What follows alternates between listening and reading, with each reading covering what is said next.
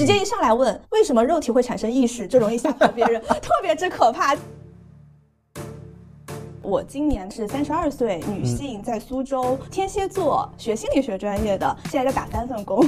全职工作是在社区的居委会做社工，然后兼职工作有在做教育类的培训，同时还在兼做心理咨询师。我有时候也会觉得自己孤独，但是我很享受这个孤独。为什么孤独？然后你感受到了什么？当你真的非常有感受到这种细枝末节东西的时候，你并不孤独。很多自恋型的人非常的优秀，比如说非常多的领导就很自恋。不是所有的领导都很自恋吗？如果我们把相亲或者婚姻拆开来看，它可能会分为三种：一种是亲密关系，一种是婚姻，一种是生育。嗯，大家的难点在于把三个东西希望三合一，在一件事情上，在一个人上实现这三个诉求，当然不容易了。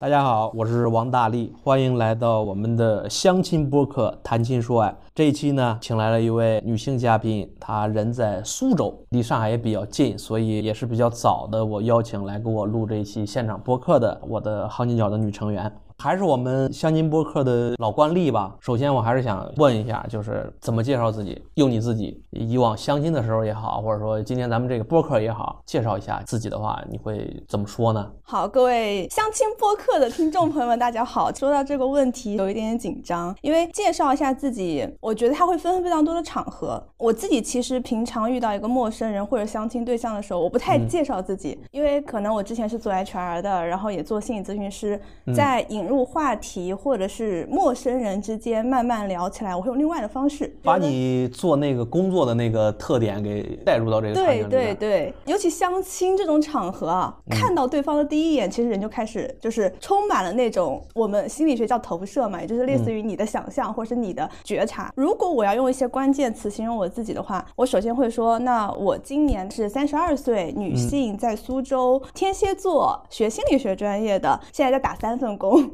全职工作是在社区的居委会做社工，然后兼职工作有在做教育类的培训，同时还在兼做心理咨询师。如果在相亲当中用一些比较快速的关键词，看看双方是不是匹配的话，我自己是一个比较独立，然后比较理性，同时我会希望大家是比较真诚、开放，包括我自己也对自己是这样期待的，所以我会用这几个关键词来圈一下自己。如果引进一些大家非常火。热的像 MBTI 呀这样的这种标签的话，那可能我在做讲师或做培训的时候，可能是 ENTJ。你在工作之外跟相亲对象的时候，你会用自己是星座天蝎座对来说，还是说用刚刚你说那个都会有都会有都会有？为什么会这个问这个问题呢？因为之前聊了两期，这个嘉宾一位用了星座，一位用了那个 MBTI。对啊，我不是挑刺儿或者什么的，我就感觉就是可能是不是因为年龄的关系，比如我，我其实不太熟悉那个就是你说的那个，我甚至都叫不出来。当然我。我也做过测试啊，我还发出来过，你应该知道我发到那个公众号了那个啥。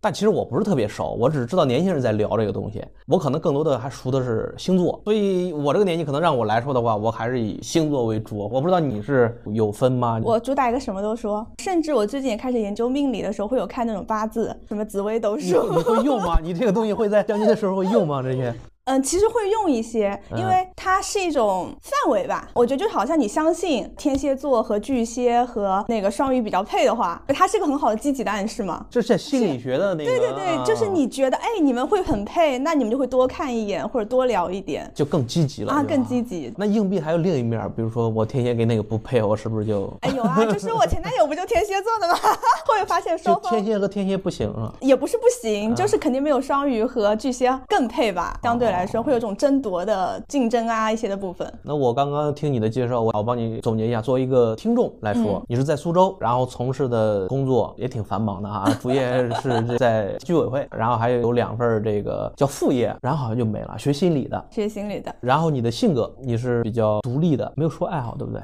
爱好这个词，如果说比较长又比较深的话，可能就是洞察人心以及理解人的一些背后的行为意识，跟心理学挺像的。我感觉有点。点偏心理的专业的那种表达了。嗯，在我们通常聊爱好的话，可能就是我喜欢旅游，我喜欢读书，我喜欢看电影，我喜欢听音乐，嗯，我喜欢运动，我喜欢跑步。啊，你这个好像不是一个范畴里边的，好像更像性格或者说是习惯或者怎么着的。如果说爱好的话，说点我们通俗人类在爱爱好读书，但读的不多。这个倒不是说，我觉得你这种是大部分人都会啊。嗯。比如说，我说读书，可能我其实并不怎么喜欢读书，我只是偶尔我会读，然后我喜欢旅游，我可能也并没有那么喜欢旅游，我只是逢年过节会去人从众，没有那么的，就是说，就像我们前面几位嘉宾，因为后边几期我已经聊完了，但是还没有放出来嘛，就是他们有的喜欢旅游，是真的喜欢旅游，就是会设定这个今年要去哪儿，或者全球哪几个国家没去啊，中国什么我先走一圈这种，这一听就知道是真的喜欢旅游，喜欢读书呢，就一年恨不得几十本上百本儿，这好像比我们就刚刚所说的，也真的是喜欢读书。你有没有这种比较真的就是爱好呢？观察人，观察人他怎么实现呢？或者说他在生活里边是什么在代表你在喜欢观察人？明白每个人背后的行为动机，他为什么是这样的，他为什么会这么做，他为什么会有这样的反应。这有点像你在做心理辅导啊还是心理心理咨询。心理咨询的时候嗯，那不就是你的爱好吗？因为你，在所以心理学就是我从小到大这十几年的时间非常非常爱好的东西。是因为爱好，所以把它变成自己一个主业之外的一个对，就像我当时高考报志愿，那我就是看哪个学校招心理学，我才报。然后就是四个志愿，就是都是第一志愿心理学、心理学、心理学、心理学，然后就读了心理学。虽然可能毕业之后没有全职立刻做，但是大概毕业有一段时间，大概七年之后，我又重新想做咨询师，而且我觉得这是我未来人生三十年或者四十年或者五十年更长的时间都会做的事情。这个特别好，这个我能听出来，这个确实是你的爱好，就有点像我喜欢写作一样。我后面写自媒体啊、视频也好，其实也是一种创作。我好像喜欢创作，这好像是我的爱好。但是你这个没法拿出来跟相亲对象说，是不是？爱好，嗯，我没有追问你，必须得拿着一个说。我咱们就讨论这个。你刚刚说这个是你的爱好，给我的感触就是这样，就是你的这个爱好和我喜欢创作的爱好是一样的，是同类的。你喜欢学心理去观察，但是假如我是一个相亲对象，我是一个单身的，我在别人相亲，别人问我你的爱好是什么，我可能也不会说我喜欢创作，我可能说 我喜欢旅游或者喜欢看嗯嗯书或之类的。我是想，我们就讨论这个事儿。那可能如果再广泛点，有点像思考吧，爱好思考，很不接地气的那种思考，想象一下人和宇宙的关系，想象一下人类社会的发展你你。真的会在有相亲的过程，或者说类似的这个情景里边，你这样说过吗？说啊，我每次都这么说。对方会给你什么反馈？对方跟我真的很讨论得了的话，就真的很讨论得了。就真的很投机，是不是？啊，对啊，对啊，就比如说我，我真的会说，呃，我最近在学心理学史的时候，可能会看到哲学的一些著作，他们一些思想，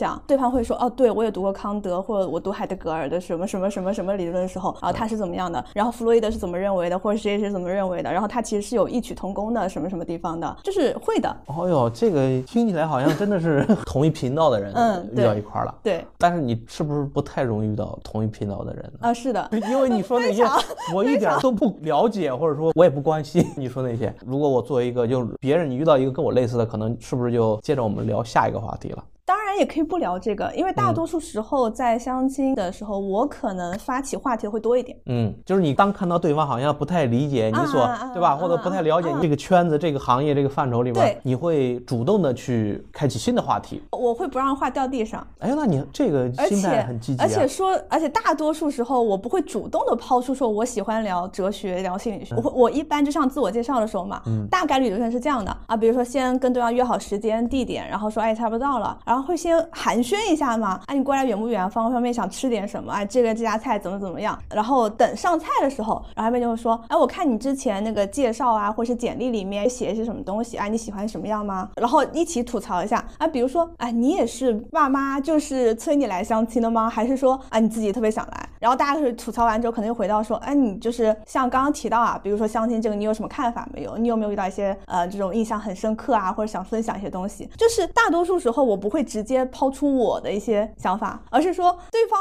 可能从一根线开始，一个信息牵扯到一个点，再牵扯到一个面，然后可能看大家什么能聊得起来。如果到后面大家能聊到一些，比如说哲学或者心理学的问题，那当然是很好的。聊不到嘛，就没有关系。所以这个其实，在不让话掉地上这个事情上，我其实还是比较擅长的。就是你并没有强求，或者说要找一个同频，就这个刚刚所说的心理或者哲学相关的，更多的是，哎，如果聊到了，而嗯对方又是那个，当然很开心了哈。嗯如果没有聊到也没关系，嗯它并不是一个你主要的要通过这个去找合适的。尤其是刚开始见面的时候，刚开始见面的时候，大家都是从吃饭、天气，然后交通，或者说日常加班很辛苦开始插入这个话题，然后慢慢的可能大家从一个点，他提供了一个什么信息，他讲一个故事，然后说，哎，好像我也有这样的经历，然后可能慢慢慢慢慢慢再聊，就是会有个这种循序渐进的过程。直接一上来问为什么肉体会产生意识，这容易吓跑别人，特别之可怕。就是我我有时候特别无聊的时候会干什么？就是我可能十几年前吧，就是人生在发呆时刻会想的是，为什么大脑能产生意识？它跟其他的肉有什么区别？比如说，为什么一块猪肉就没有意识？然后意识它的物质基础是什么？然后之类的。现在现在还会想这些问题吗？啊，会呀，会呀，还会想。包括就是为什么女性在有孩子之后，或者说女性在恋爱之后，她的这种很多东西会改变，就是会想，而且也会在科学层面有一些依据，比如说体内的激素啊、神经元啊之类的，我就很感兴趣这种东西。你这些东西确实，你以前想，现在也可以想，因为都是究极的人类的问题，都是可以想一辈子的，是吧？有那么点意思，所以直接上来说为什么肉体会产生意识，就是有点不接地气了，然后容易可怕，不太像一个会吃饭、会喝水的一个人类那种感觉。好，我了解了。刚刚是我太硬了啊，让你们，但是没关系。其实我更多的不是想让你们去自报家门似的去自我介绍，我更多的是想就这个问题来听听你们的态度。你们在相亲、在感情的这个过程里边，涉及到自我介绍的时候，你们愿意或者说通常会用哪些东西来作为自己的可圈可点也好啊，或者说让对方注意的几个点也好啊，就是是怎么看待这个事儿的。所以更多的是这个。今天呢，虽然你是心理咨询方面的，比我专业啊，但是今天你可能是作为另一面了。以前你是坐在这边的，不能叫拷问对方，是跟对方主动去提问、去交流一些问题，让对方回答。今天就反过来了，今天是我来 主动问，你来回答。嗯，关于你自己的感情相关的一些态度或者说看法，比如说最简单的，你有过几段感情经历？两段。都是在学校的时候，读大学的时候，我觉得第一段呢是属于那种还对感情不是那种特别清楚、不太明确，而且也没有什么太多想法，可能就是双方见面的比较频繁，在一个协会里面。然后对方对心理学很感兴趣，一直接触比较多，然后又告白表达爱意比较多，然后也觉得没有什么吧，那就在一起了。这种后来呢，第二段呢是比较时间久的，第一段可能大概就一年左右吧，第二段大概有五年的时间。那应该是从读书期间一直延续到工作后了。对对对，就是还差一点结婚了那种的。是该到那个 对五年，差不多大二的时候到毕业之后的两三年，将近三年的时间。所以第二段其实对我是印象比较深的，包括现在我也觉得对我印象比较深，是因为我之前连麦的时候讲过，就是我跟他分手之后，不是我删掉了所有的东西吗？你讲过吗？讲过。连麦太多了，对，今天正好好聊聊。就是当时力哥你说你肯定不相信，你这这么做肯定是有一些原因的，肯定是很不合常理的，因为两个人分手之后，就是我们互相啊，就比如他也删掉了他的，我也删掉了我的，我们俩互相把。所有的内容，只要能想起来的，全部都删掉了或者清空了。就是你们两个谈恋爱期间的一些照片啊，QQ 聊天记录啊，朋友圈啊，QQ 空间啊，邮件啊，反正各种各样的照片啊，反正都删光了，就是戛然而止的那种状态。因为一切都删掉了，为什么分开呢？你肯定记得这个原因。当然，对，为什么分开呢？有直接原因和间接原因吧。嗯，直接原因呢，是因为他母亲反对啊，并且反对的理由比较有意思，说不了啊，八字不合。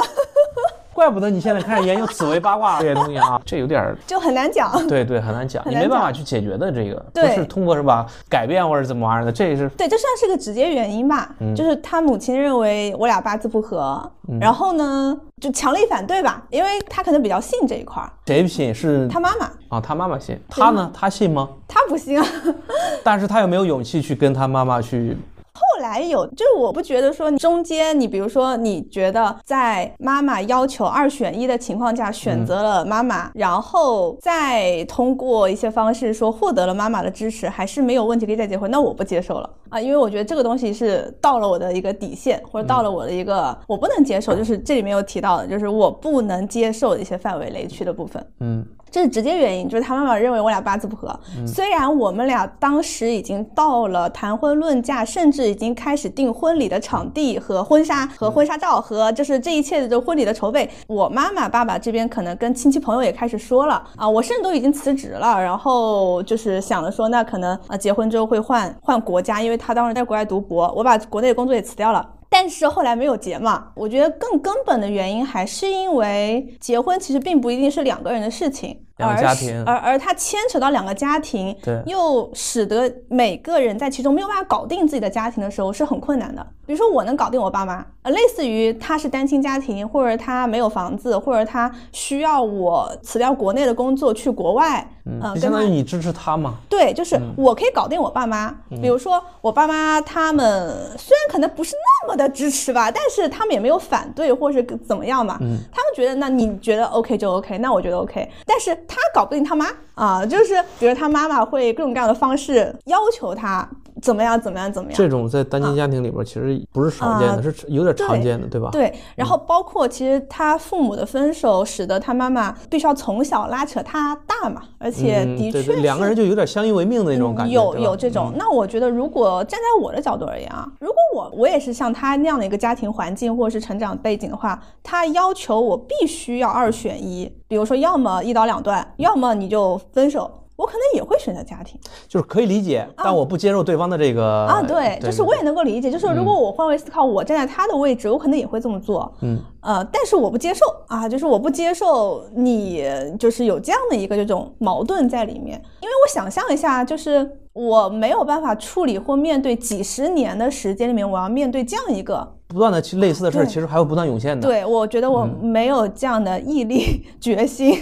我应该，我上次回答应该是说你做的好，做的对吧？我具体不记得了，我就只是说删掉那个的事情，啊，就后边其实并没有说，是吧没有说太多，对。嗯，然后这段感情对我影响特别深的是什么？等一等，间接原因还没有说呢。刚刚是只说了八字不合是直接原因，间接原因呢？八字不合并不是从一开始就提出来的，因为我们在一起五年了嘛，对啊，所以其实我们也见过挺多次的，跟家长对吗对对对，见过嗯挺多，是三五次见过，而且也到了比如说双方父母都见了面的程度，对吧？嗯，他最后提出来八字谱，你正常来说应该是刚开始啊，就是你们开始要，比如说我父母都见过了。啊，都开始谈彩礼了，对吧？开始谈这个就是未来怎么样的规划了。那你再说这个其实是比较晚的那种，对它不是最开始。最开始是什么样一个关键节点呢？是我们当时订那个婚礼的合同，什么合同？婚礼的合同就礼婚礼还要你说婚礼，比如说场地、婚庆公司那种合啊，同，对对对，就是比如说婚纱呀、场地呀、流程啊，包括去哪旅拍啊，各种各样的合同，订那个服装或者订那个场地啊什么之类的。然后当时拉了个群，然后那个婚礼的合同它不是个制式合同，它不是个格式化的合同，它就是嗯一条一条谈的？有有点像是那种拟出来的那种，一条一条写出来，不是那种说很标准化的制式合同。然后我当时就在那个群里面看那个合同之后，好像是他妈妈艾特我说让我看一下那个合同有没有什么问题。然后我当天好像也是比较晚看完之后，我列了挺多条意见的，反正写了很长一段吧。然后似乎这个举动吓到他妈妈了，为啥呀？因为我觉得你事儿多，比较强势，嗯，呃，很难控制。但你这些问题应该是提给婚庆公司的吧对？并不是提给对方的，对，我是觉得合同有问题。嗯比如说他肯定有付尾款的部分，嗯因为他肯定不可能说你在拍之前或是去之前你就把所有的钱都付了嘛。我明白。比如说婚纱一些要求、规格、嗯价钱，然后拍摄的一些时长、周期、交付的一些成果，然后包括什么时间付款，然后违约条件嗯啊，什么什么之类的。我当时因为之前公司在做 HR 的时候看过一些合同，对，这就是一个我明白你刚刚说的，其实就是表达一个正常的审合同的一个，对？对对对，啊，而且我可能写的比较细，我不太记得是写了七八条还是十几条吧，反正写的挺多的。然后他好像有点破防，就是他妈妈有点破防，因为那个合同是他妈妈看过了的，啊，就是他先审的，他其实觉得那个啥了，然后对对对，就是他已经看完了，他意思就是说你看一下，看一下之后呢，把那个婚纱的那个款式啊，或者说那个呃那个时间啊，什么什么场地啊，因为好几个教堂或者好几个场地啊，什么你定一下。然后没有想到，可能我罗列了非常多那个对于合同 这方面的意见，然后之后好像群里面就氛围发生了一些改变吧，可能那个是个导火索，就是他有点破防之后，他有什么结果吗？或者说他采取了什么？太久之前了，我记不太清了。我我印象里大概就是他可能没有在群里面直接说太多的话吧，嗯，但是好像这个导火索之后就有了一些变化，呃，比如说可能在沟通的时候会有一些这种比较麻烦的地方，或者说，呃，我前男友他当时在美国。然后我在国内，然后我爸妈和他妈妈都在国内，然后他好像为了他的博士申请比较焦头烂额一点，所以当时应该已经快申到了吧，我也不太记得。然后就是相对来说，可能我在其中调停两个家庭或者沟通的会多一点，我也觉得挺累的。我当时工作也挺累的，就是然后就到了可能哪一天说八字不合，就直接原因是八字不合，间接原因你说是这个婚纱那个事儿啊？对我觉得应该是这个轮，但是因为时间太久了那，其实是一个问题，那不是两个原因。那如果再加一个，可能不太一样，就是我觉得我前男友在这个其中，他没有承担起他该承担的责任。我明白啊你比如说，如果是我父母有意见，彩礼啊、办婚宴啊，或者说我的一些这种安排啊什么的，那我去搞定，我沟通，我出面，我说服他，或者他说服我，或者我去呃搞定这个部分。就自己家的父母应该是自己啊去对解决嘛。嗯女方搞定女方的，对，但是他在这个里面，我感觉他没有出那么多的力，或者说，你是觉得他是没有这个能力，还是说没有这个意愿呢？我当时觉得他是没有这个能力。现在呢，很多年不知道了，就是就也没有再回想了啊，对对对，因为毕竟都删完了嘛，再也没有联系过了。嗯我觉得他当时是没有这个能力，意愿我觉得他有，但是意愿没有这么的强。因为如果能力不够，意愿足够强的时候，可以发撒疯啊，然啊，后发就是各种疯干啥的那啊，个，对对对对。但我觉得他没有做到那么强的意愿，他有这个意愿，但是他能力可能还不够，跟他的环境跟他的环境有关系，因为他一直在读书的，啊，他没有在职场就是工作过。没有正经的去处理过一些嗯事情。对。我自己也感觉，我在读大学的时候，工作那时候我工作两年多嘛，很不一样。在大学时候，那你这这这五年，因为你跟他谈恋爱的时间还蛮长的嘛，这五年就没有就是通过其他事情发现他的这个问题吗？还是说你其实发现，但是你觉得都不是什么大事，直到这个临门一脚，我觉得都不是什么大事儿，隐隐约约有。比如说，可能他当时大概如果说二十五岁左右啊，他的日常有一些衣服还是他妈妈带他去买的，这有一些啊，不是全部。嗯嗯嗯，然后以及可能他和他妈妈就是会比较相依为命一点啊，就是比较紧密一点。是妈宝吗？不是，不是妈妈啊，这个倒不是，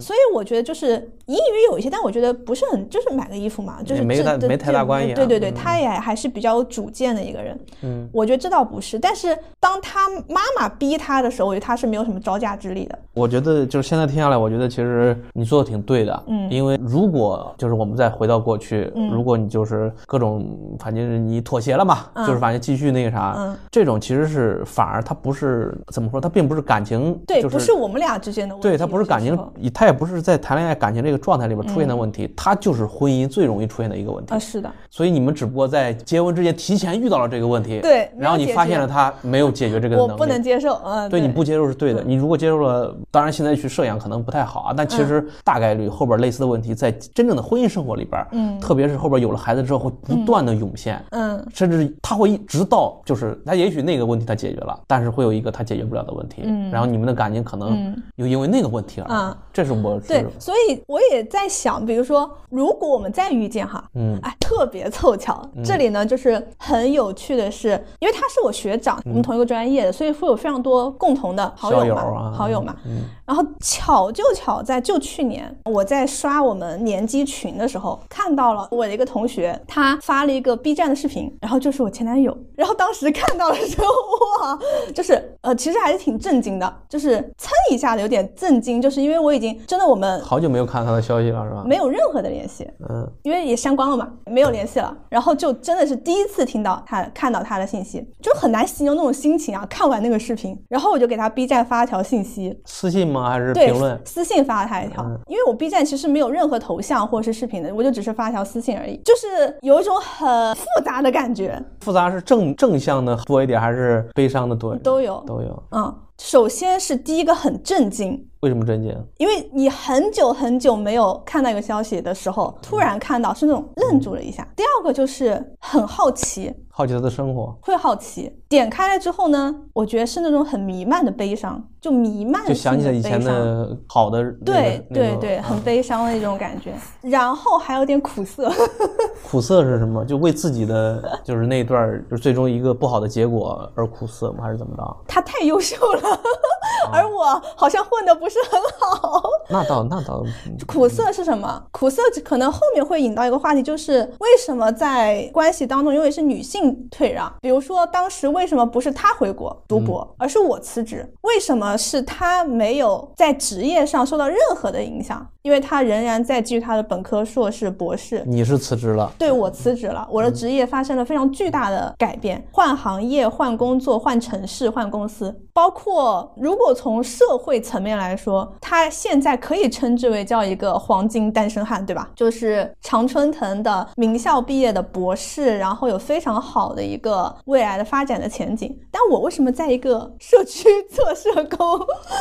会有那么一点苦涩？这个苦涩就是，我不是说他一定要，就是那种前男友不是一定要过得很糟糕，我不是说他一定要过得不好，而是说为什么他过得那么好，而我过得这应该是委屈吧？我觉得有点委屈，没有，其实只是苦涩。苦涩。委屈是觉得他对不起我嘛，嗯嗯但我觉得没有，我觉得这当中没有谁对不起谁，但是我也可以 PUA 他，就是如果如果我要就是情感控制的话，我可以我可以这么说，可能道德有点有知识，但我觉得并没有，我没有什么委屈的部分，我只觉得很苦涩，然后还有一丝嫉妒，就是他获得这个肯定是通过他努力的，因为他一定也熬过了很多很艰难的时刻，最后达到了一定的成就。还有就是有一些我不知道，就是那个词怎么形容比较好，就是有一些有没有想再续前缘嘛？肯定有的，也有这是肯定有的。就是如果当时选择了另一个方向，对，如果如果我们结婚，以及他如果有非常好的这种院校、学历、知识、职业发展的话，可能我也会有比较好的一个家庭或者是物质的保障、经济的基础之类的。哦，有点羞愧啊，不对，有点羞赧这种感觉，就是羞耻，但是也不叫羞耻，就是有点。你为什么？你要羞耻呢？因为我会觉得我在占他的便宜嘛，但你没有啊就是只是假想。啊！我不是很接受自己，或很喜欢自己要占男性的就是。你，就是你是觉得，就是虽然那个结果可能会好一点儿，嗯，但是你其实内心里是不想要那种，对吧？我不想成为一个男人背后的女人，因为这个人虽然非常的优秀，但我不想我的姓名被掩盖，我要有我的姓名。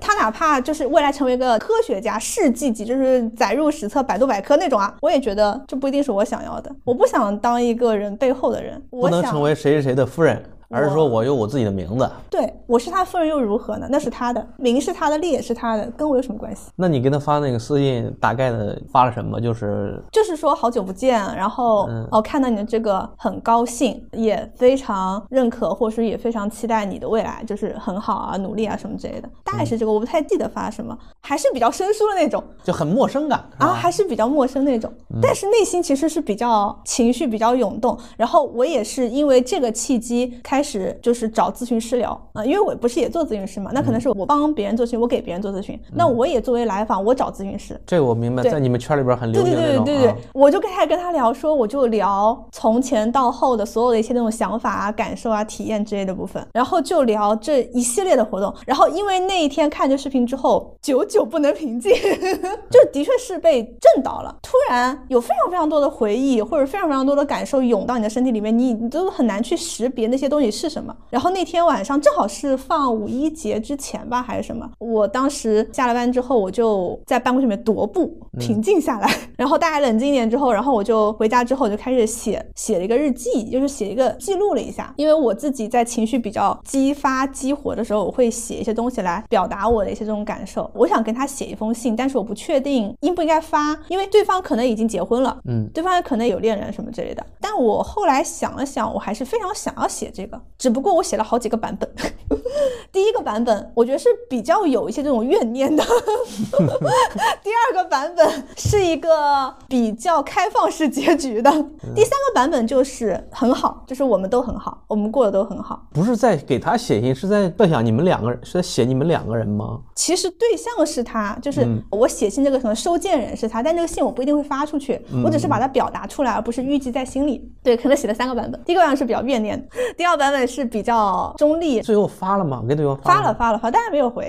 就是你包括那个私信也好，不是后后来这个写这个东西也好，都没有收到回复。没有没有没有，啊。就是我给他发了，但是他没有回复，嗯。因为我偷偷还是查他的小红书，他就全网同名嘛。然后我觉得他应该是有喜欢的人，或者是有有有点恋爱，因为他小红书有收藏一篇类似于什么西雅图什么最适合情侣去的什么什么约会地点什么之类的。你这做的好像小女生做的事儿啊，这个。就是你，那你我其实就是说这个东西，我其实特别想问一下，就啊你现在走过来了吗？从这个复杂群里边走过来了吗？对他现在给我发婚礼邀请帖，我都去，这是个多棒的体验。就是你已经走过来了，对对对，嗯，我之前以为感情的结束是分手之后就结束，嗯包括说可能大家已经决定朝两个方向走，那么你就朝这方向走就好了。但是后来发现，我对于这段感情的哀悼可能还没有完成，就是比较决绝的分开之后，其实并没有完全的去重组，或者说把它整合到一个向前的一个发展。而现在就是那种，如果他就坐在我对面，如果我们可能要聊天，要喝茶，在一个地方遇到，或者说他婚礼现场我去，我会把它当成一个体验。就是你这一次是真的放开了，对真的放下了，对，放下了。当成一个体验，这个体验就是我可以感受到自己内心有很多的想法、感受，但是它就是想法和感受，并且我觉得它会是一个非常非常好的观察自我呀、认识自我的过程。最终就是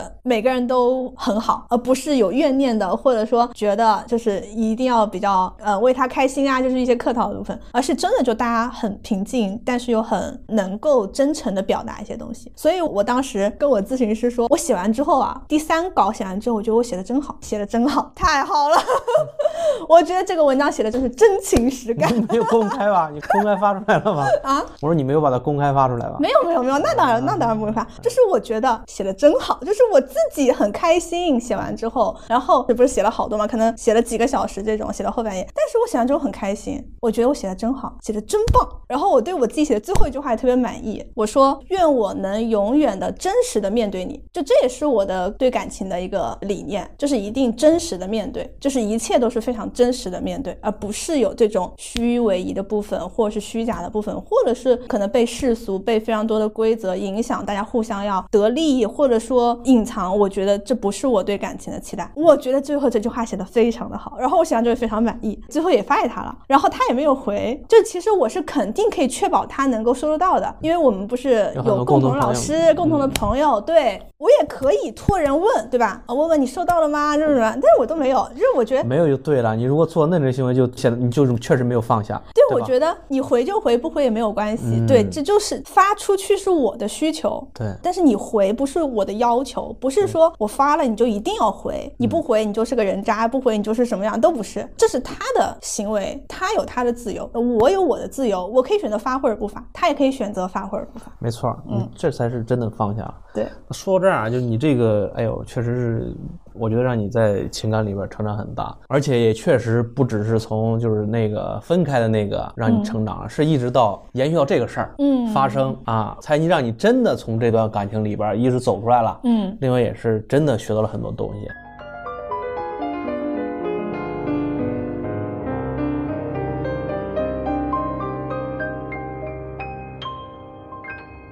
那我就想问一问，抛去这些不说，当时这个男朋友是你最喜欢的类型吗？是的，现在还是吗？对，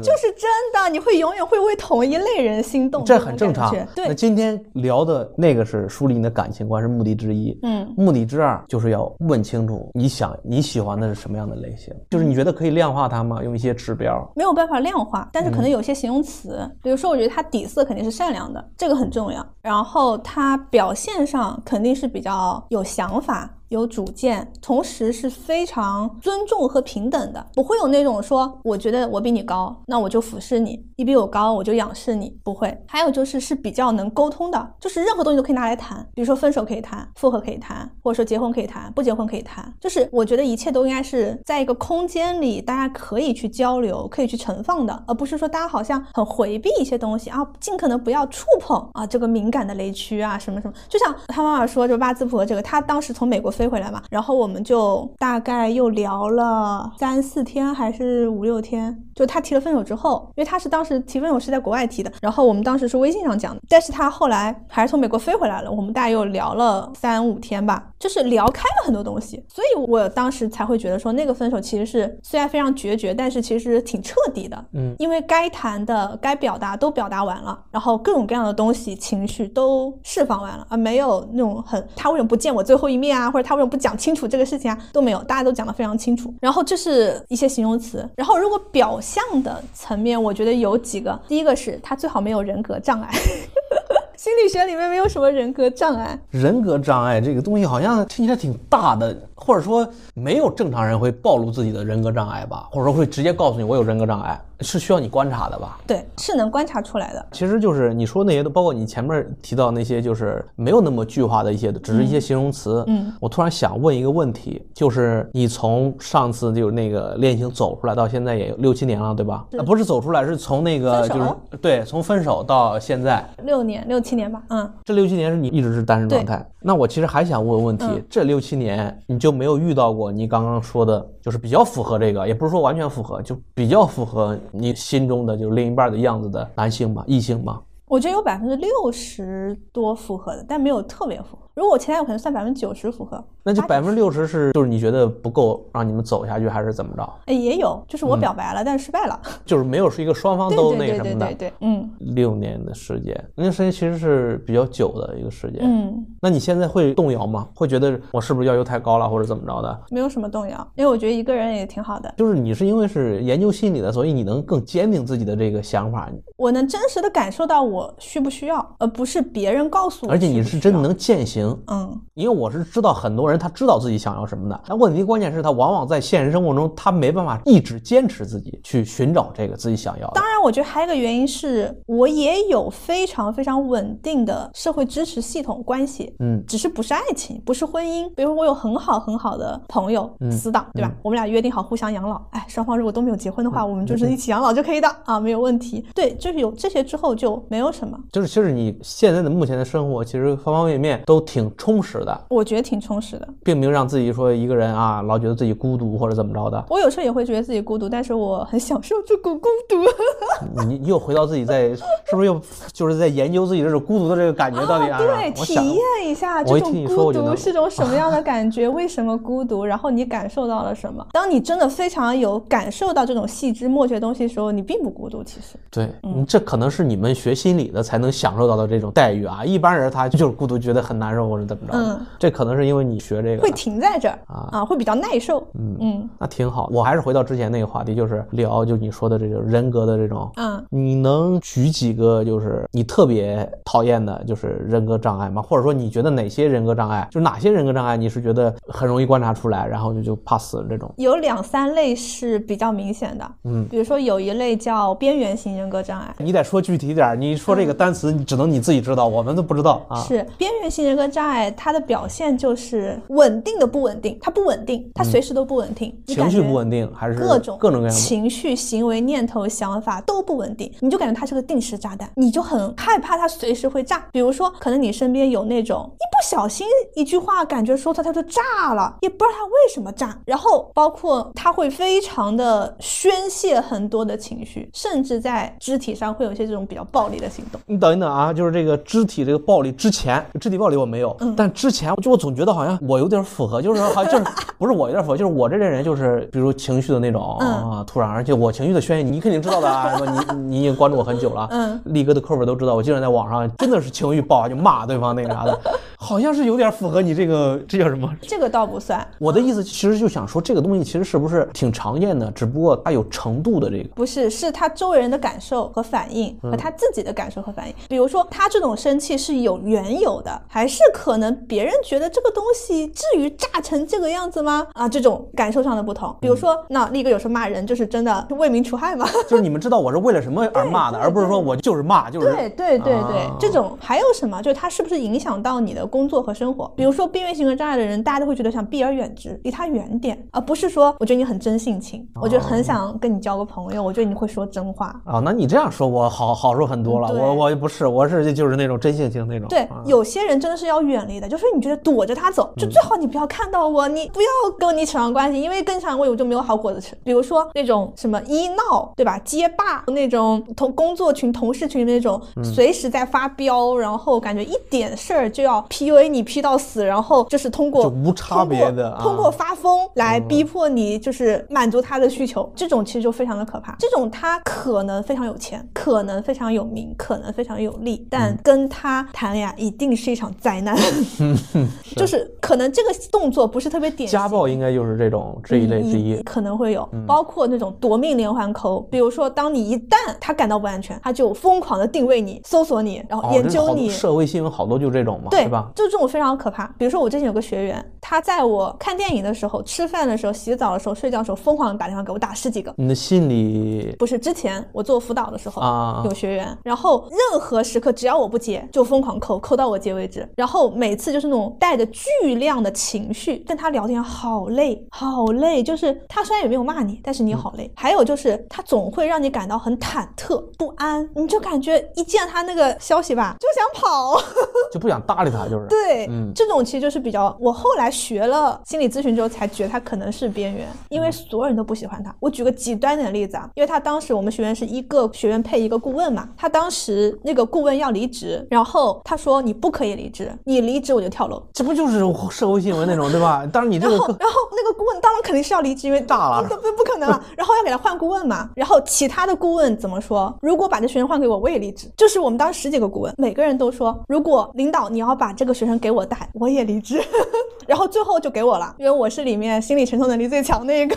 给我了。我也被搞得很惨，最后我们求着他退费，大哥，就钱给你，你别别再那赶。紧退，他不退，他不退。我们说把钱打到账户上，他不给，他不要，他就一直一直会那个联系你，但是他坚决不要退费，甚至他妈妈就来我们公司谈不要退费，但是我们说求求你了，退了吧，求求你了。所以说，就是说，这是横的还是不怕不要命的啊，很可怕，很可嗯。怕。当时他真的是以跳楼自杀相威胁，说你要离职我就跳楼，这种程度，就是这种真的是很可怕的。你在相亲过程中遇到这样的人吗？那没有就，没有，没有，没有，那那倒没有啊这个太这种人还是比较明显，能能比较明显，他是非常稳定的不稳定嘛，就是你可能接触了三五次，可能如果他是以一个比较平稳状态假的状态，就是那种比较面具的状态，对吧？工作的状态对你的话可能没什么，但他如果一旦真实的自己，真用真实的人格跟你相处我，想起了一部电视剧，就是那个不要和陌生人说话啊有有有那么点意思。那个男主角。然后还有就是自恋型的人格障碍，自恋呢跟边缘有点像，但是它比 边缘等一等，我又感觉在说我，我老发自拍是属于自恋型的啊。这个倒没有，自恋型人格障碍非常隐藏，很隐蔽。比如说，自恋型人格障碍的人可能非常的优秀，万众瞩目，但他情感冷漠。你跟他在一起的时候，你不觉得你跟他心和心是贴在一起的？你觉得他像个假人，他非常的优秀，自带光环，但是你不懂他，就那个光是冷的是吧？你你不明白，他，他自恋为什么？他只爱他自己，他不爱其他人。有点自私，是不是？有自私，但是自私可能会被很多光环掩埋，因为嗯很多自恋型的人非常的优秀，比如说非常多的领导就很自恋，是的吧？不是所有的领导都很自恋吗？不是，不要你觉得，只要我觉得嘛。对对吧？我不管你，就是 PUA 的黑话，就是经典的自恋的表达，就是我不管你跟我说这些干嘛，你就给我做，做不到就是你没本事，你这个钱就是怎怎么拿的？吃干饭的吗？干不了滚，这种就是自恋型人格的做法。当然，它也分到人格障碍这个程度啊，就真的是比较重的状态。比如说，你会感觉到他只爱他自己，他没有那种很交心的那种朋友，或者说很真性情里面没有，他非常的优秀，甚至非常的完美，甚至毫无瑕疵，这种人是很可怕的。这种你遇到过吗？现实生活中或者类似的？现实生活当中没有遇到过，但是在来访的群体，或者说在热线，因为我也接心理热线，嗯，有可能会碰到啊，就是医院啊、学校啊，或是热线啊，嗯或者这种社区或者这种咨询可能有碰，但是如果是现实生活当中嗯没有，还没有碰到。对，那自恋跟他谈恋爱的坏处是什么？就是你永远觉得你配不上他的好，你很难跟他真的贴近在一起，而且当他要要控制你的时候，他毫不手软。比如说有一些那个叫煤气灯效应嘛，就是当时一个电影里面是那么说的：一个房子里面一个女主，然后一直觉得那个煤气灯有点暗，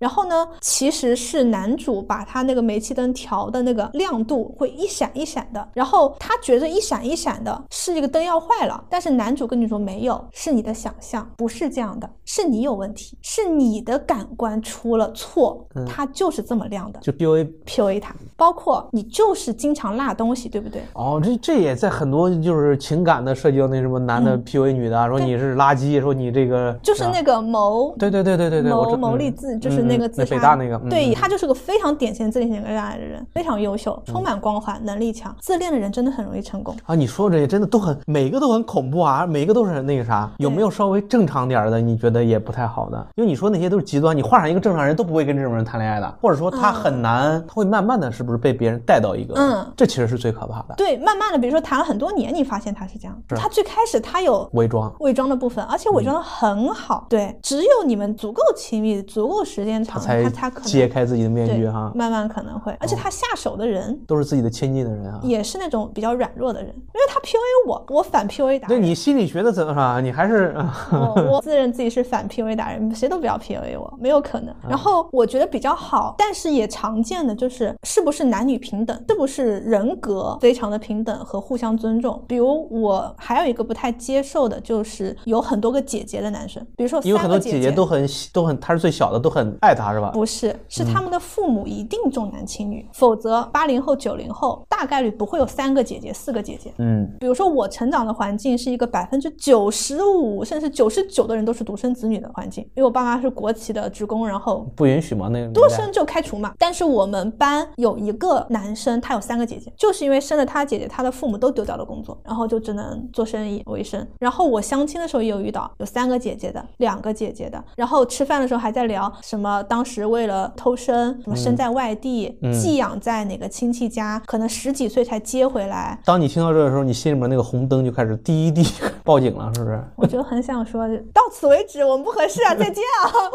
对，就是比如说，真的会有人跟你讲，他是最小那个男生，他不觉得这是个问题。对他不觉得这是问题，他甚至会吐槽，他说啊，我觉得二姐跟我们家都不是很亲，有时候好像都得让着她，怕她不高兴，因为她不像大姐，或者说不像我跟父母就那么的这种亲近，总感觉有点冷冷，或者总感觉有点害怕，怕她生气这种感觉。我内心就是，你把人家十几岁，就是那个没有父母的童年怎怎么去弥补嘛？人家从小就不长在父母身边，然后被你十几岁才接你感觉是在跟一个案例、一个病例在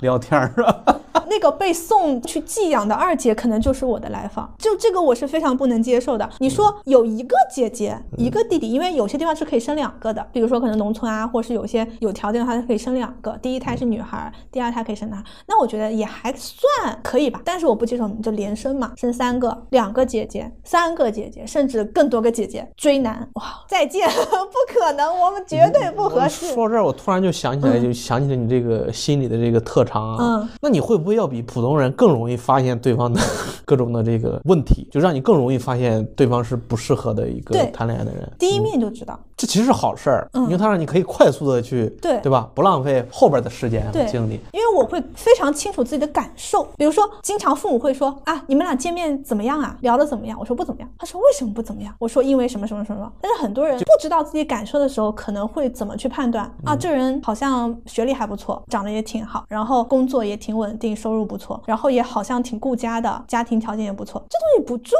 要，这东西我觉得这是可以是靠自己双手去挣的嘛。大家都是一张嘴两条腿。有什么不能靠自己双手去去赚钱去吃喝？我觉得这个时代只要不是身体有残疾或者是一些障碍，没有什么养不活自己这个问题。那你说他什么长得好看，什么工作稳定，什么家庭条件，我觉得这个不是感情当中会影响到你们核心的部分。嗯确实厉害，这研究心理的绝对那个。然后那就要说说硬币的另一面了，嗯，就是你很容易发现对方的不行的那、嗯那几个点，那你会不会更容易发现对方的行的那些点呢？可能会慢一点，但也会有，因为人就像你刚刚说的，我们之前说的，就是对方的一些你觉得 OK 的那几个条件，那些、嗯你会通过也是日常接触去感受吗？还是你们有什么会聊什么话题，你会去？就是接触和感受，嗯尤其比如说像男女平等、人格平等这种话题，包括就是对方谁都不要油腻，不管男女啊，然后不要试图控制对方，掌握那种所谓的绝对的话语权，或者说用很多世俗的观念去规训对方。我觉得这个其实是能很快的感受到的你比肯定比普通的，我觉得能感受的更快啊啊！就是因为心理咨询它有个训练，就是思考每一句话他在说啥，就他说这句话，他为什么说这句话，他在表达什么，他这句话的背景或者说他隐藏的一些潜意识可能是什么，就是听多了嘛，自然的就已经变成习惯了。对，甚至我们有一个老师，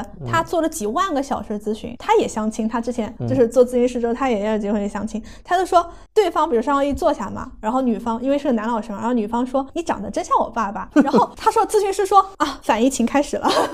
什么 反移情开始了，反移情什么意思？就是把这个女生她日常的经历的一些对象投射到了她的身上，把她当成另外一个角色的感觉。就是马上他你那个老师信号就出来了，这这是想到情啊，反移情，他就是他，他把那个他爸爸的那个感受投射到我身上了，他把他认当成了我爸爸的一个替代物，或者说一个投射物。那我又突然想起来，你们心理学里边有一个比较负面的东西，或者说一个不太好的，就是国外或者一些电影或者影视作品会说嘛，有些懂心理人会借助一些东西去操控对方嘛。会啊，就是那你们在这个过程中，就恋爱的过程中、感情的过程中，会有这种就是潜意识的也好，或者说有意识的也好，去帮助对方改变，不是说那些负面的东西会吗？是操控还是改变呢？我觉得两个东西过程都一样，只是目的不一样嘛。如果区分操控和改变，我觉得是从感受和道德去看的。嗯嗯，对方感受好不好，他喜不喜欢，他是假装或是被迫他喜欢，还是他真的感受到了他内在的这种蓬勃的、自然的很好。你在恋爱过程中会，哎，对，因为你的那个就两段嘛，第二段还是你同一个专业的那个啥，嗯两个都是对心理非常比较精对比较精深的，对，不需要那个啥的、嗯啊。就是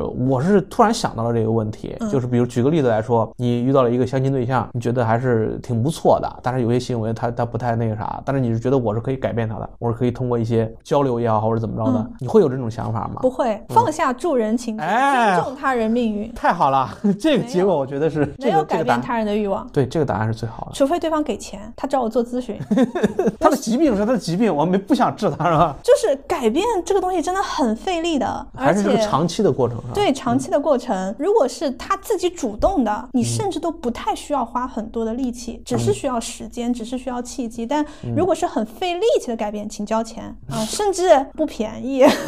他根本就不值得我去付出那对。对对对对，嗯。尊重他人命运，一定是尊重他人命运。嗯，那我们刚刚说了，就是这种行为，就是你们这种心理学这种，嗯就很容易分辨出来。虽然我们都知道它是好事儿，但是不免也让人就至少让我也想到，会不会它也影响我缘分会没那么多呢？因为可能普通人分辨不出来那个什么的，就一些其实没有那么重要的一些事儿，但是在我这个专业里边，我觉得特别敏感，特别让我讨厌。你有没有思考过这个问题，或者说类似的感受呢？我觉得我的答案是不会，因为它影响的都不是正缘，就是那个方正的那个正，它影响的是不是那么正的缘。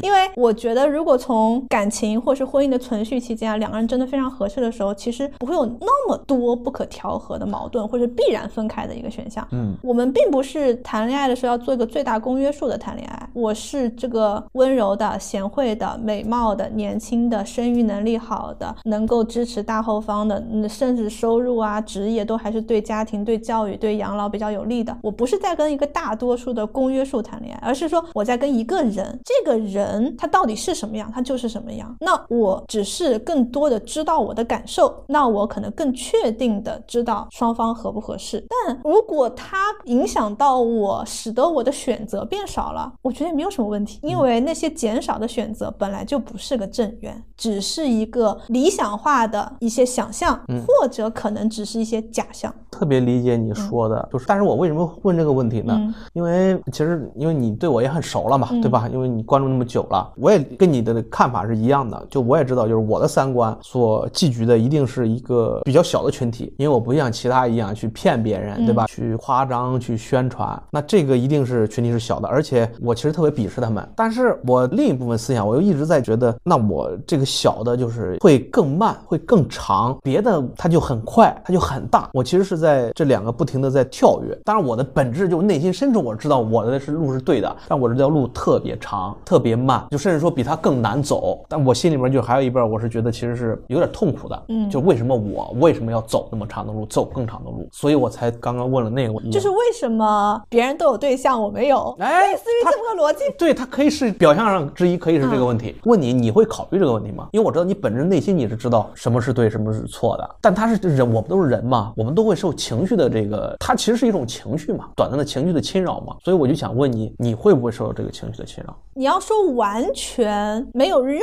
何的困扰，那肯定是骗人的。但它片刻也就过去了，这个片刻不在生活当中占据主流。是，再加上我也觉得人生的终点不一定是传统的三人或者四人小家，或者说很稳定的一段双方之间的亲密关系。我觉得人生的终点有非常多的可能，所以我并不会把有和没有好像是一个正确答案和没有那么完整的答案来去论断，因为好像有就是完整的，没有就是不完整的。那我是比较开放和流动的，所以我并不觉得好像别人是走的比你快啦，比你完整啦，比你好啦，比你优秀啦，比你更获得了世俗的成功和大家的认可啦，或者是内心的安稳了，我觉得都没有，只是两种人，就是红色和绿色，没有谁有高低贵贱优劣之分，不同的状态而已。特别好，你我听你说这个对我也很有意义，因为我、我其实也受这种，虽然我知道它是情绪化的，偶尔，但是就是我需要不断的借助别人告诉我我这种是对的，或者寻找到志同道合的，我不断的给自己打气。如果我只是一个孤独的，只是没有一个理论的支撑，或者说没有别人的一个啊就同类人的支撑，我可能当他是一个孤独的是只有你一个人是这样想的话，你可能是对，对如果只有一个人没有任何的回应的话，嗯这是个特别可怕、特别恐怖的事情。但只要有一个人回应了就够了。对。这个世界上不需要那么多的人，只需要一个人回应到自己就足够了。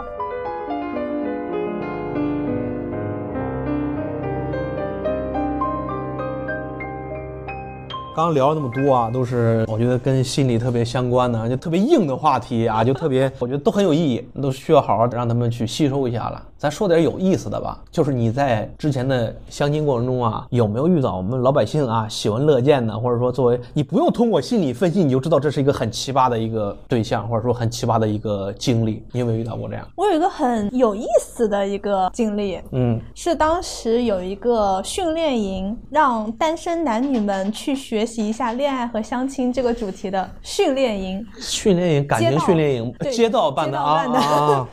就是觉得你们相也相不上，是不是？那给你们先培训一下，让你们更好的相上。我好像见到各种，反正有国企啊什么，反正 各种组织去做这种事对。当时有一个游戏叫《爱情号码牌》，这个游戏在很多年之前，我学心理学就知道这个游戏，所以当时我就抱这种看戏的心态，就是玩吧玩吧，我就我就是去冲着茶歇、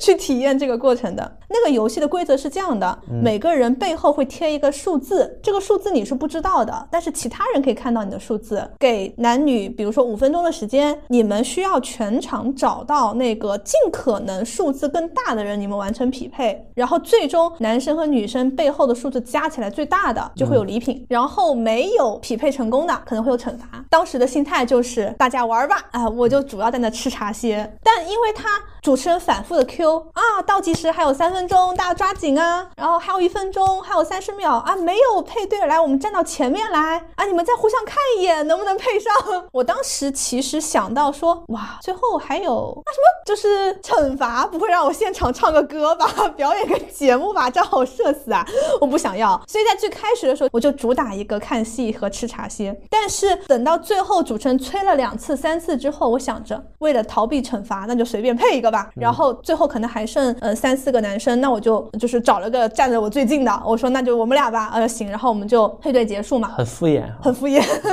很敷衍。然后这个故事，当我跟我的咨询师讨论的时候，我第一次解读它背后的含义是什么。我可能是一个自认为了解了相亲、婚姻或者是恋爱的法则哦，它背后这个就是规则，因为我知道它背后的逻辑。但是我可能会架不住社会的催促，而最后关头，比如说所谓的三十五岁女性生育线啊，随便找个人，答为了逃避惩罚嘛，对吧？然后就随波逐流。对对对，然后就哎，就是无所谓，反正随便是个人就行。我当时第一次解读这个的含义的时候，其实我是挺悲观的，我觉得完蛋了，我不会就这样苍茫漂泊过一生，最后就随便找人嫁了吧？就是这是我第一次解读。第二次解读的时候，我想法完全变了，因为这个背后的逻辑是什么？数字的大小，其实它最终的规则是什么？双方数字要越大嘛，越大就会获得奖励，那也就意味着最终你会发现，大部分人的数字不会差特别多，不会说一个人背后是二，然后找了个九十八的，它对应到社会的求偶或者择偶就不会说一个人特别差的背景找了个特别好的，而是什么大家差不多。比如说你是三十多，我四十多啊，你五十多，我我四十多，就是差别一般是百分之十几的范围内。然后他也会分享，哎，为什么你们俩是第一对成的？比如说主持人就邀请了第一对成的那个，他就说那个女生呢，她虽然不知道自己背后是多大，但她想的就是我一定要尽可能找到一个快速的最大的，不管这个人我嗯看不看得上哈，反正就看对方背后数字嘛，然后就发起就是邀请我可不可以跟你配对，然后他邀请大概三个人，然后就成功了。所以最后他的数字可能不大，但他成功了，最后可能平均下来或者总合起来大家还不错。就谁积极谁的那个啥啊，对，，这是第一种情况。推演到社会情当中，不就是谁主动谁的结果吗？第二种就是大家差不多，比如说我看看你，我看看其他人，我还观察一下其他人对我的态度。比如说是有非常多的人围着我来问我，还是没没有任何一个人来问我。如果全场几十个人没有任何一个人跟你搭讪的话，也就意味着你数字肯定很小。但是你数字很大的话，会有非常多的人来问你愿不愿意，因为他能看到你的。虽然可能他并不知道自己是多少，但是全场一看，哦，比如说假设一百是最大的，零是最小的，看了一个八九十的，肯定是非常高的，那肯定会有非常多人围上去。那么这个时候还有配对就是什么？可能他知道自己比较大的时候，看到对方也挺大的，然后可能就合适了。他经过几次的挑选，或者是观察，或者是所谓的这种做决策，基本上就是这两种情况比较常见。第三类成功就是那种像我这种赶时间的，最后关头是个人把拉上结束啊，就成功了。这三种是成功的。那么我第二次解读这个过程发生的一个改变是，我又补充了一个小的细节。这个游戏结束之后呢，讲师嘛，就是恋爱导师、爱情导师、相亲导师也分享了一下这个的背后的一个逻辑。比如他会说、啊，大家要主动啊，大家可以尽可能多去匹配啊，就是尝试，然后最后可以观察一他跟自己比较合适的啊，双方门当户对啊，男才女貌，数字差不多啊这种。但他最后一个环节是邀请那些没有配对成功的人上台分享。我当时突然觉得这就是我想要的。我很想要上台发表一通爆炸言论，这反而是我想要的。所以我从最开始比较悲观，觉得我可能是不是要孤独终老啦，可能是不是最后随波逐流啦，所以我随便找个人结婚啊，生个孩子什么之类的，变成说，如果我不去匹配，不去配的，我反而可能获得一个我想要的东西，就是那个发言的机会。我会在那个时刻，可能那个发言的机会是我全场除了茶歇之外最想要的东西，就是我想说一些我的感想、我的看法。但是我没有获得那样的机会，因为我害怕惩罚。所以第二次我看法变得更加积极，是我觉得只要我坚持，我也许反而会获得我更想要的奖励，而不是最后会被迫应对所谓的惩罚。因为似乎那个老师把最后上台发言当做了惩罚，因为没有人唱歌啊。我以为要来段什么女团舞，或者是唱个歌，我特别的不擅长，我觉得这样好社死。他似乎没有去执行一个惩罚的环节，但是最终他邀请每个人上台发言，可能是他理解的惩罚，好像把每个人拉出来展示一下，单拎出来，你们说说吧，为什么不成功啊？谈谈自己，反思反思。他好像把这个理解为惩，但我觉得哇，这不仅不是惩罚，这他妈是我想要的奖励啊！所以我后来非常记，就是当你真的非常就是知道自己想要什么时候，不要被社会舆论影响，这些东西最终你获得的东西是你自己真实感受的。不仅你刚刚说那个，我觉得这个游戏也挺好。这个年后我们线下活动啊，必须得干到我们这个行情角那个那样。非常合啊，类似的游戏我们多多到时候一块儿研究研究，多整几个，我们一块儿去玩一玩。然后你说这个，我就觉得就是真的你喜欢心理，然后包括你们哲学相关的类似的，给了你特别大的关于情感的一些自我梳理吧，包括这个反思的这一些就是行为习惯，也会让你从感情经历也好啊，包括相亲过程也好，包括这个游戏的过程啊，都能得到一些比较改进或者改变，或者说就是深刻的对深刻的一些东西。那我其实还想问问，除了这些之外，你的父母的一些他们的一些爱情，你所看到的一些爱情啊，或者他们不知道有没有告诉过你他们的这恋爱经历啊，就等等类似的吧，或者他们生活的一些片段，对你自己的这个感情观的影响，你觉得有没有呢？我觉得可能有，但可能是隐隐的有，嗯就潜移默化那种对，啊。但我觉察或者说我觉知到的，我认识到的可能还没有那么多。我零星的跟他们聊过，没有很详就你父母的感情状态，你觉得好吗？一般吧，因为我觉得就是常态的、典型的他们那个年代那个啊、爱情，那个情年代的爱情，嗯，反正肯定不是我最理想的状态，但也肯定不是很糟糕的状态。那他们对爱情的、对婚姻，包括一些看法，跟你是比较契合的吗？还是说其实有点矛盾，就是不同想法那些其实是对立面的？不太一样，不一样的部分占比更大一点。你会试着去说服他们，或者说试着怎么去处理这种关系呢？我会表达，但我不求他们一定要理解。嗯，就是我理解他们的不理解，比如他们觉得男生就应该比女生大，啊我妈就非常坚持这一点。年龄大会照顾人更成熟还是怎么着？她就是说不行，男方小不行。难道又是那个什么紫薇八卦？我不知道，不是，是我妈妈。嗯，我妈妈不是我的意思，就是你妈妈是不是也研究这个不是不是，啊？我妈妈她之前在他年轻时候有追求者，是比他小的，但他拒绝了。他选择我爸的原因之一就是我爸比他大一点，就其实是他的标准或者恋爱观，他来告诉你啊。对，这是他的恋爱观，但是他是他，我是我，我们俩是两个独立的个体，他可以有他的自由表达，嗯他的需求，他的看法，我也有我的自由，坚持我的看法，但我不一定要改变他，就是他说他的嘛，又如何呢？其实他不求着改变你就已经挺好的了。他倒是想改变我，他做不到。嗯就是我经常这么说，我说我爸妈都没有办法 PUA 我，这个世界嗯上还有谁能 PUA 我？你父亲呢？因为父亲和女儿，嗯，有的是有的女儿特别是想要找父亲那样的，有的女儿特别不想找父亲那样的。我肯定不想找我父亲那样的，但是我也不确定这里面有没有一些隐藏那种我嗯没有觉察到的部分。嗯因为我爸是一个真的是从农村里面机缘巧合考上了技校，嗯然后读书分配到单位，在一个企业干到退休，就是那个年代从农民变成工人，变成有铁饭碗的这样一个这种时代的进步和发展。但是我会觉得我父亲这边的家庭当中，父母和子女的关系其实没有这么的融洽，或是没有这么的理想。当然，也可能因为我爷爷奶奶、外公外婆都去世的比较早，就是我爷爷在我两岁呀，还是一岁，还是反正非常早的时候就去世了。然后我奶奶的话，可能是在我初中左右，就是因为四位老人都不在了，所以我也没有太多的可能去观察到他们的互动啊，或者什么。我印象里面没有那么多的一个印象，但我会觉得我妈妈的家庭条件是双方关系还是比较轻松、活泼、愉快。我爸这边呢，有一些比较别扭的部分，有一些比较矛盾的部分、冲突的部分。他们俩的爱情故事我没有了解过，但我听下来有几个细节。第一就是我爸当时呃，就是因为比我妈大，我妈认可这个东西。第二就是我爸当时比较穷，其实家里面条件没有那么好，但是我妈就是没有去嫌弃他家里条件不好，或者说就是因为这个拒绝他啊、呃包括可能婚后一直在就是往家里面寄钱啊，或者是整个经济上是一个比较给父母或者给老一辈多一点这种状态。还有就是，哎，我妈年轻的时候花钱比我还厉害，太可怕了。我妈之前就她说她会花几百甚至上千块钱啊买手表啊，什么小的外套啊就啊。很讲究个人生活的。哇嗯！我算了算了但你，爸很支持她吗？还是说其，那不支持。我爸非常节省，嗯就是抠粉抠王，非常抠。但是你妈也不 care，我妈也会跟他有争吵啊，但是没有吵破，嗯就是会有争执，嗯，但没有吵破的程度。那我后来换算一下，我发现我妈非常舍得花钱，我妈在她那个年代甚至可能会花她三个月的工资买一些手表啊、皮鞋呀、衣服啊这种，我觉得我都做不到。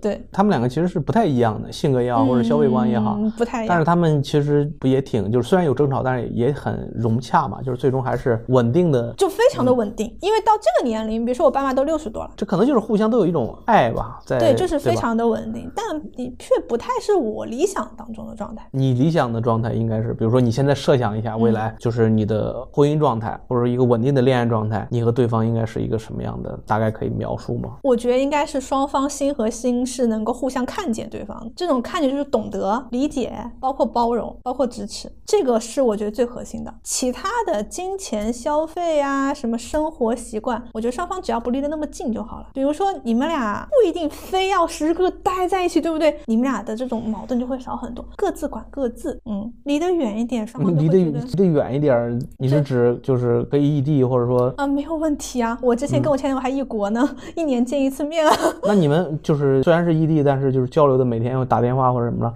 这嗯个会有非常多的沟通，但嗯是不需要每天，也不需要一定要非非常频繁，而是说我非常稳定的相信和感受到对方的这种爱和连接。嗯所以我不是那种说夺命连环扣啊，或者说我一定需要什么的什么？我在感情当中的稳定感还是非常强，就是包括我，我前男友他当时是在国外读研究生和博士嘛，当时他可能在国外待了有两三年，我们可能一年才见一次面，但其实我完全没有那种焦虑或者说担忧他会什么出轨啊，什么什么没有这种，而且我觉得我们分手也我也不会觉得是因为什么有第三个人或者怎么样。那是因为你是本身就是这样的人，还是说你们其实是当时那个感情爱情是坚固的？我觉得都会有，就双方在感情当中都是比较安全性的这种感觉，不是那种很焦虑的，也不是那种感觉双方离得很远的那种。那你对刚刚就像你妈那样，你妈的要求就是说男的一定比女的大，嗯，你有这种类似的要求吗？没有，那我举点极端的例子，嗯比如对方有过婚史，而且还有孩子，有孩子就算了，我不太喜欢孩子。说实话，我我不是讨厌孩子，我是没有那么喜欢，对吧？那你对自己的这个就是孩子，那你对自己的这个婚姻的孩子的这个要孩子这个有什么计划。对，或者说因为你说你不喜欢孩子，那你是不是丁克啊？我觉得我有生之年应该还是会有孩子的，但也不排除没有。就像我不是那么的喜欢，但也不讨厌，只是不讨厌，就我们那换一种说法，就是你其实没有那么渴望的，比如说我必须得有个孩子，没有那么渴望。也没有说就是必须明确说我就是不要孩子啊，对对对啊，对就是它其实就是一个可能发生的一个事儿之一。对，而且从概率上来说，应该还会超过百分之五十的概率。因为正常人都是会要孩子的嘛，嗯婚姻就是要孩子。当啊然，说你正常人啊，就是呃，你不正常吗？我觉得这个正常和生育最好，它它里面有非常多的因素啊。有大部分人，就是咱说大部分人，大部分人，对对我不是一个一定会有这种计划，但也不是说非常反对的。你很早就有这种想法吗？还是说只是说最近才有？我是一直都是这样的。就包括你二十多岁那个时候，嗯对谈恋爱的时候就对那啥。对啊，但是那个时候因为也没也不会聊到这个要孩子的话题嘛，还没有到那一步嘛。现在依然如此，就是我不抗拒，但也不期待，也不迫切或者不渴望。嗯，嗯，明白了。然后婚姻状态，我们刚刚说的其实是偏感情方面的，嗯偏精神方面的啊。那具体的一些，比如说婚姻或者说这个状态里边，你更渴望对方更主外，你主内，或者说你更主外，他主内，或者说你们俩其实这你都没有更平等，只要平等就行。这个有没有想过呢？或者说有没有自己的要求呢？我把它换个描述，我觉得双方是平等的。这个平等不建立在财力、地位。名声啊什么层面上，而是你人格上的平等。就比如说我和一个身家过亿的人，我俩人格上依然是平等的。我需要的是这种平等，而不是外显的这种感觉会被看到的，或者是人们世俗当中认定的主外主内，或者是呃怎么样的这种部分。那我觉得这种感受它不一定会定义成，那可能我跟一个年收跟我差不多的人，我觉得我可能我没有他强，但是一个可能收入是我十倍人，我觉得我比他强都有可能。就是这种我会希望是双方比较平等。那关于工作方面的，就是或者偏家庭一点儿，我说的再具体一点，比如嗯说你是一个更想回归家庭的人吗？还是说更想做自己的事业的人？我肯定不是一个以家庭作为第一优先选项，并且愿意为了家庭牺牲自己的人。嗯，因为我过往的行为也展现了这一点。嗯，看行为嘛，大家所有嘴上说的话都不靠谱，大家看做职业选择的时候怎么选。那你你的这种性格或者你的这种，你觉得对方他是哪一种？你觉得会跟你更契合一点儿？这是又义又哀，对吧？又内又外啊，又就其实都行的，就是那种状态。就是如果说对方是一个特别忙或者工作，但是你们是平等的，嗯你们是互相嗯相爱的，其实那你也可以因为这个更照顾家庭一点。对，我觉得他应该是个跷跷板，或者它应该是个可逆反应，而不是一个固定的是吧？一一方非常高，一方非常低的作死的那种状态。我不喜欢这种。更多的是共同再去调和它，去处理它。它应该是一个流动的、可变的，或者说是有个空间的。那年龄呢？你有觉得一定要找一个大的，或者说大多少你接受不了，或者怎么着的？这我倒没有，也没有，其实也并不怎么去。我不太在乎受限这些东西。嗯对啊你真正受限还是更偏精神方面的，更偏思想方面的一些，是不是互相平等啊？是不是互相真的去，对吧？当然，我觉得这分三个议题。嗯就像如果我们把相亲或者婚姻拆开来看啊，它可能会分为三种：一种是亲密关系，一种是婚姻，一种是生育。嗯，大家的难点在于把三个东西希望三合一，在一件事情上，在一个人上实现这三个诉求，当然不容易了。我自己如果排优先级的话，如果我只能选一个，我可能会选生育，因为这是一个我唯一一个人做不到的事情，或者说，我至少还没有暂时的成为单亲妈妈的打算。对吧？那生育这个事情，我会希望说是双方一起共同完成，包括孩子的这种养育和成长的部分，这是个刚需，且是一个暂时没有更好的替代方案的。但婚姻，我觉得它更像一个合伙吧，甚至不是你两个人，可能是两个家庭，甚至如果你们两个家庭的财力比较雄厚的话，堪比一个资产重组嘛。那这个婚姻的合伙，我觉得对我来说没有那么的刚需，因为当我自己欲望就是物质的欲望没有那么强的时候，我自己可以一个人相对好的处理好我自己的生活啊、事业的部分。那亲密关系，我觉得这就根本不一定要等同于婚姻啊。对，亲密关系可以有非常多的形式，甚至亲密关系不仅限于爱情，对吧？嗯，亲情、友情、爱情，甚至 CP 嘛，对吧？就是友情以上啊，什么什么之类，它都可以是一个很亲密、很亲近的关系。那我觉得三合一，如果能有这样一个人在同一个人身上都实现，当然是就是人生走大运，没有也没有关系。嗯，那你这个我觉得太健康了，你的这种嗯感情的观点，嗯。甚至我觉得真的后边的这个再跟新的嘉宾聊的时候，我必须把这个拆成三个阶段，要跟大家好好的探讨一下，特别好啊，真的特别好。我觉得今天聊这么多啊，你的对感情的观点也好啊，包括你自己是一个什么样的想法的人，我们聊的都很都不仅深入，都很具体嘛，各种各样的各种情况我们都那个啥了。那在我们今天这场播客的最后，还是我的这个相亲播客的老惯例，到最后我希望嘉宾就送给自己也好，送给听众朋友们也好啊，无论送给谁，最后留几句话关于感情方面的一个期许也好，你随便，你都可以在咱们今天这场播客的最后说几句。我觉得一句话是我看到且对我影响比较深刻的，叫做“愿你忠于自己，活得漂亮，忠诚于自己，真实的面对这个世界，而不是用功能性的、世俗性的去要求自己，因为最终你还是你自己。不管是在两人的关系、三人的关系，甚至更多人的关系当中，你都可以做自己，没有那么可怕。这是送给今天听这个咱们这个节目的啊，对啊，也送给自己，因为这就有点像你的自己的座右铭了啊。感谢今天女嘉宾跟我们聊了特别多，而且我觉得 真的有点像嘉宾了啊，就是说了很多关于这个心理方面的感情观的一个建设，一些我觉得特别好的一些话题。也希望今天这位女嘉宾尽快的找到符合自己期许的另一半。未来有机会啊，我还会再次邀请她。真的，我特别喜欢她关于心理方面的、关于感情方面的一些看法。未来我们这个播客里边还会就一些感情的话题，我会邀请一些好你角的成员，我们大家一块儿去探讨某个话题。今天这位嘉宾可能是常驻嘉宾之一了啊，因为我觉得他的这个观点非常的有感谢力哥啊，非常的有心理方面的专业性。我希望大家都能听到。嗯我听不听到其实没关系啦，因为我已经已婚已育，那也也有用啊。但是我希望其他的嘉宾嗯应该多向你学习一点，包括你刚刚说的三段那个亲密关系也好，婚姻、生育特别好。嗯，我觉得与其说是学习，不如说是看到另外一种可能性。是，不是这个社会只有一条路，不是只有一种规则，不是只有一个标尺，使得所有人都必须活成一个样子，活成不是那么大众的样子也没有问题。没错。好了，我们今天的播客就聊到这里。我们这位女嘉宾在苏州，但是我感觉你好像对地区没有什么太多没有限制。对，因为我觉得你更多的讲究的一种心灵上，或者说真的是互相的一种能不能聊到一块儿是啊。好了，今天咱们播客就聊到这儿吧，谢谢大家，再见。再见。